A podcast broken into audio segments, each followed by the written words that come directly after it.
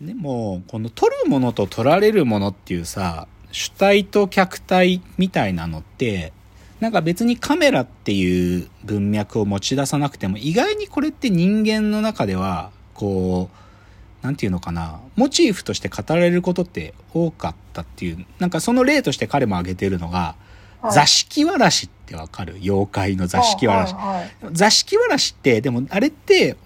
そ、もともとっていうかね、どういう言葉で出てきたかっつうと、子供がさ、なんかみんなでさ、こう遊んでる時に、じゃあ、なんか二組に分かれようか、つってに、子供の人数、子供たちが数えるときに、1、2、3、4、5、6、7って数えるときに、数える自分と数えられる自分が分かれちゃって、あれ？一人多くない？って話によくなる。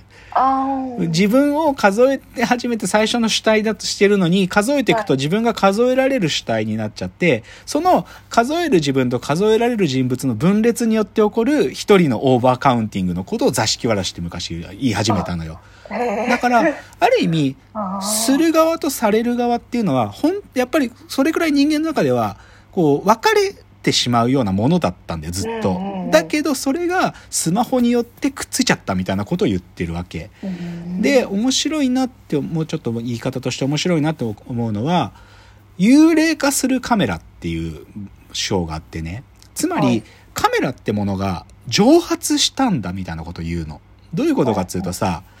なんかさ、例えばだよ、僕らはさ、どうあったって今まではさ、カメラでレンズ越しに世界を撮ってたけどさ、なんだけど、もしさ、レンズがなくなって、僕らの目そのものがカメラになって、僕らが瞬きをするだけで、このシャッターが切られるようになった場合ってさ、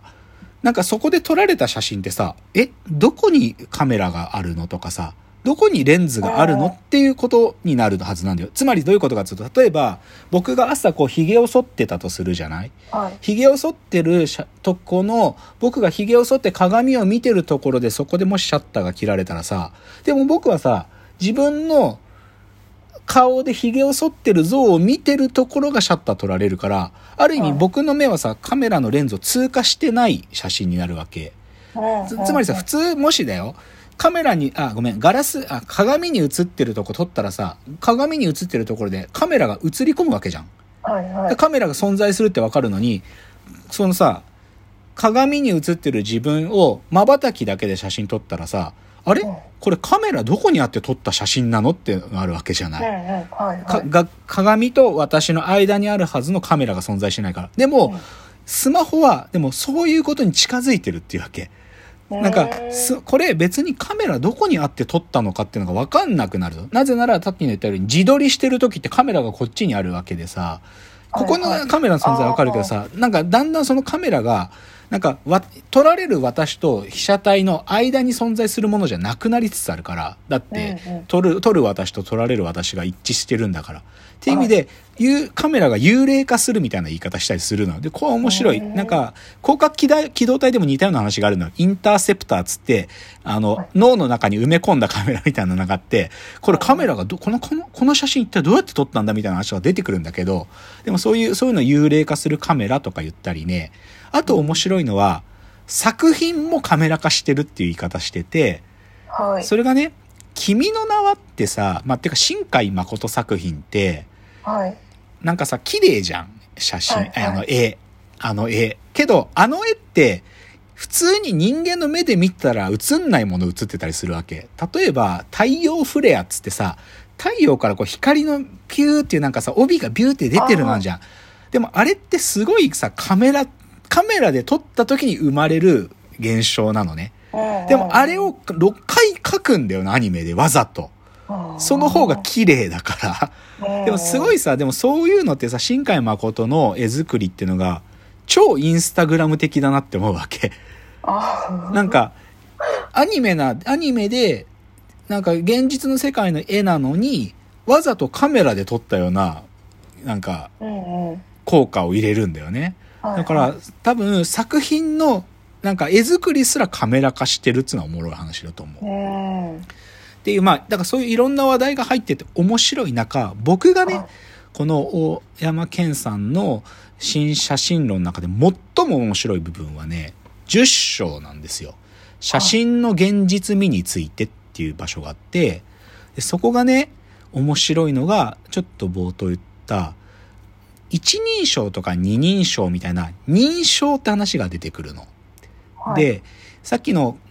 なんかし自分が取るものっていう目線は一人称なんだけど、うんある意味取られるものの位置にいるんだとしたらそれは三人称だとか、そういう話をするんだけど、でもこの認証ってのがスマホの登場によってさらに変わったんだみたいなことを言うんだけど、はい。その時にね、対比にして喋ってて面白いのがね、文学の認証的作者の表現と近いんだみたいなこと言うの。なんか文学ってさ、私は、なんか、私は彼に恋をしたっていうのは一人称的表現じゃん。はい、けどさ、じゃあ、悟はあの時、えー、友達に手を振ったっていうのはさ、三人称的表現じゃん。悟はっつって。はい、ではい、でも文学っていうのはさ、この一人称もしくは二人称もあるんだけどさ、会話文とか二人称の書き方だしさ、この一人称、二人称、三人称の認証の移動ってのを散々この近代文学でもどういう文体が素晴らしいのかっていうのが議論されてきたわけよ。でそれは分かりやすくは夏目漱石のさ、我が輩は猫であるっていうのはさ、猫の視点を借りて一人称的文体にチャレンジするっていう行為なわけで、はい、はい。だから文学においてこの認証っていうのは実はすごくね、昔からテーマなのよ。うんなんだけど、でもそれはすごく近代的な話で、本質的にはこの認証っていうのはもっと危ういものだったんだってことを大山健が指摘するの。それでね、例として書いてる。まあ、ていうかね、ちょっとそこの部分読みますね。四人称っていうものが存在するんだっていうところを書くところに、ちょっと読みますね。はい。詩人で日本文学者の藤井貞和は著書、えー物語理論講義の中で物語における四人称という概念を提唱している。藤井によるとアイヌ語では女児詩などが語られる際に物語中の語り手は一人称とも三人称とも違う認証で自自助する。しかもそれは話し相手を含む包括的一人称複数。強いて現代の日本語に翻訳すれば、私どもに当たる認証だという、これが四人称と呼ばれるっていうね、こと書いてて、面白いね。これ、アイヌの、アイヌの方たちってこう、まあ、公伝だから伝承でさ、アイヌの伝説を語り継ぐんだけど、その時の伝承が、私でも客観的三三人称でもなく、私どもっていう認証がどんどん出てくるんだって。うんってのが書いてあるのよ。あ、そうなの？で、しかもそれを四人称って、この藤井貞和という人が物語分析の中で呼び出してるって言っててそれを挙げてるのよ。で、他にもね、じゃあアイヌの、そういう、なんか、民族の、なんか民話でしか出てこないかというと、実は源氏物語もそうなんだっていうのよ。源氏物語の光源氏が、なんかこの、このなんだか布が越しに彼女に会いに行くあの時に、いつの間にか源氏物語の光源氏の認証が、もうちょっとなんかかな、そのおん会いに行く女の子たちも含めた私どもみたいな感じになるし、ある時があるんだって、光源、ああの、源氏物語よく。で、それを四人称って呼ぶんとすると、なんか、そういう一人称とか三人称に明確にこだわり出したのは極めて近代的な話なんだってことを言ってるわけ。でうんで、それをカメラの文脈に変換して大山健は、だから今実は僕らのカメラっていうのは我々のという認証を大なんか取り出す装置なんじゃないかって言ってるわけ。どういうことかっていうと、なんかね、多分だけど、ここね少し読み解きむずいんだけど、なんかさ、自撮りするじゃん。はい。自撮りすると、まあ自撮りだけじゃないんだけどさ、例えばさ、結婚式に行ったとするじゃん。友達の結婚式に。でもさ、写真撮るじゃん。なんか、はいおひなんかその、花嫁さんが出てきて、綺麗ですね。皆さんシャッターチャンスですよとか言ってさ、撮ってくださいとか言うじゃん。でもさ、あの撮った写真自体が自分が結婚式に行った記念写真じゃなくない？なんかさ、結婚式に行った記念写真ってさ、あの、大概のもうセレモニーが終わった後に、じゃあ、しあの、皆さん順番に花嫁さんと花婿さんと写真撮りましょうっつってさ、自分が写ってる写真が初めて記念写真にならない？つまりさ、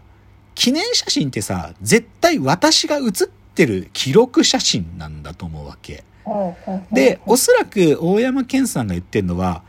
写真って、しかもスマホになって、より私が映ってるものであることの必然が高まったんだってことを言ってるんだと思うわけ。うんだから、我々の写真、我々のカメラってことを多分言っていて、だから彼は四人称って言葉を言い出してんだと思うの。うんつまり、一人称的にスタンスだったら自分の視点で撮った写真とか、でも他の人が撮った綺麗な写真でもさ、記念写真とか綺麗な、じゃあ花嫁さんの写真って意味では成立するじゃん。けどそれじゃダメなんだよ。やっぱり自分が写ってないと。自分がその場にいたっていう記録になってないとダメで、で、それをおそらく彼は四人称的写真みたいなことを言ってるんだと思うわけ。うん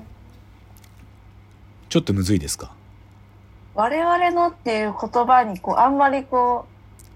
新しさ違いあ、そう、だそうそう、そう、なんかあそうあんまわかんないよね。そう、あんまね、多分、だからね、本質的にはなんか、私とか彼みたいな一人称三人称みたいなことを、もともと人間ってそんなに意識してないんだってことをなんか言ってるんだと思う。だから新しさがそもそもないんだってことだと思うわけ。なんだけどどカメラをやってきた人にとっては、い自分の視点で撮ったふなんか写真と、誰が撮っても綺麗な風景的写写真とを大きく分けてきたんだけど、でもその分けてきたっていうこと自体はなんかカメラマンにとっての特殊さで、なんかこの一般の人たちがもうどんだけでも撮れるスマホを手にしたら、なんかその私とか彼みたいな一人称三人称なんてものは後から作られたものだったんだろうってことを多分照らしてるんだと思う。